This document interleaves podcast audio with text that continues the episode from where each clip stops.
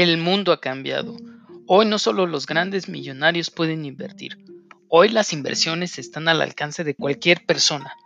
Te invito a que conozcas cómo hacerlo. Bienvenidos al Pequeño Inversionista, el podcast para personas que quieren invertir y que cuentan con un capital pequeño. Aquí les compartiré cómo lograr riqueza.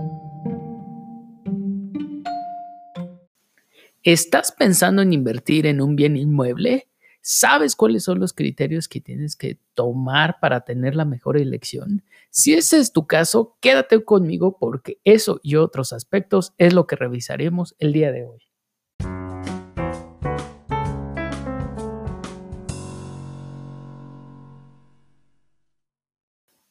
Es súper emocionante invertir en nuestra primer casa o departamento.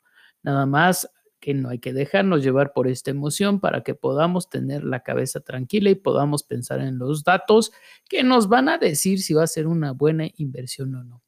Hay que tener cuidado de que esta es una inversión y no se trata de la casa que vas a vivir. La diferencia puede ser abismal, porque por un lado puedes elegir una casa que simplemente te guste cuando vas a vivir en ella contra otros muchos aspectos que tienes que cuidar en la inversión. Aquí no vas a seleccionar gusto, sino que vas a sacrificar gusto por retorno. Por lo tanto, tienes que basarte en datos. No lo hagas simplemente con ese feeling que le llamamos, donde nosotros creemos muchas cosas, pero finalmente, si no las comprobamos, si no las llevamos al terreno de los datos, el riesgo que corres puede ser demasiado grande. Y hay que recordar que las transacciones en temas de bienes inmuebles y casa no es poco dinero, no se trata como en la bolsa o como Bitcoin u otros instrumentos de inversión te estás hablando de montos relativamente bajos, dos mil, tres mil, diez mil, veinte mil, cincuenta mil o cien mil pesos. Aquí las transacciones posiblemente irán a más de medio millón de pesos, cuando menos. Así que tienes que tener mucho cuidado de esos aspectos para que tú te quedes con la tranquilidad al menos que estás haciendo la tarea. Así que comencemos.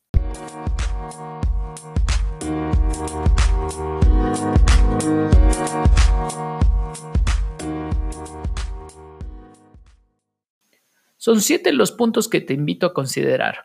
1. La zona. 2. La demanda. 3. Metros cuadrados. 4. La distribución.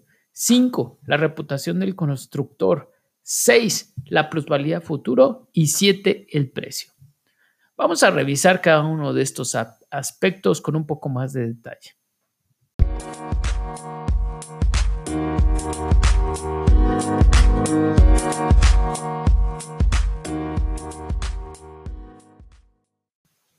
Punto número uno, la zona. Este es el punto más importante para el crecimiento de la plusvalía de tu propiedad.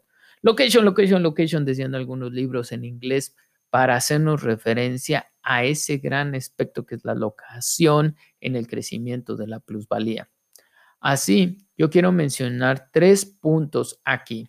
Bienes y servicios, fraccionamientos y privadas y finalmente lo que es la densidad poblacional de la zona. En respecto a los bienes y servicios, me refiero a todo lo que necesitamos para tener una vida cómoda, tanto para nuestras necesidades como para entretenimiento. Aquí pueden ser supermercados, plazas, escuelas, hospitales, parques, entre otros aspectos de entretenimiento como teatros, cines, club de golf, lagos u otros. Además, también puedes incluir aquí grandes zonas industriales.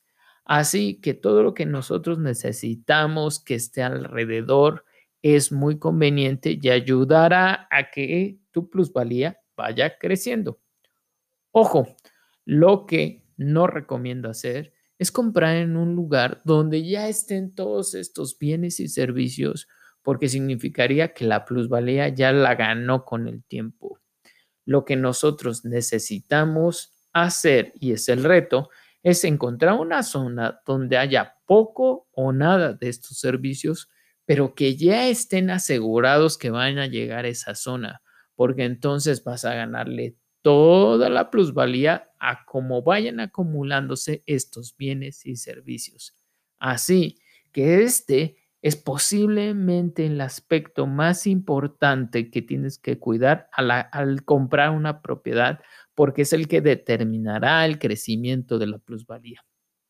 En otro aspecto que quiero platicar están los fraccionamientos y privadas. Estos llegaron hace 20 años, más o menos, que yo recuerde, y en México han agarrado bastante fuerza. Parece que llegaron para quedarse. Antes, tú comprabas una propiedad que estaba propiamente en una colonia, en la calle. Y desde hace 20 años comenzaron estos conceptos con las privadas. Varias casas hacen un coto cerrado, ponen un filtro de seguridad y ofrecen un ambiente diferente y han ganado bastante fuerza, tanto que comenzaron conceptos después de unirse ahora varias privadas para formar un fraccionamiento y con la fuerza de todas esas privadas y que sea dos cosas, dos áreas que están cerradas, el, el primero que es el fraccionamiento y el segundo tu privada, y que en conjunto pueden tener la fuerza para que existan grandes áreas verdes. Estos son preferentemente mejor para comprar una propiedad hoy en día y le va a ganar mucho más la plusvalía. Así que es una de las recomendaciones que puedo también hacer para la cuestión de la zona. Y por último, es la densidad poblacional. Busca áreas donde estén cercanas a lo que es la clase alta. Vamos a determinarlo como casas de residencial premium, que son propiedades de 200 a 250 metros o más. Si bien no recomiendo, y lo iremos viendo, que compres una propiedad grande, sí recomiendo que sea cerca de estas propiedades porque normalmente la calidad de los bienes y servicios que llegan ahí es bastante buena y le va a subir la propiedad, la plusvalía a tu propiedad.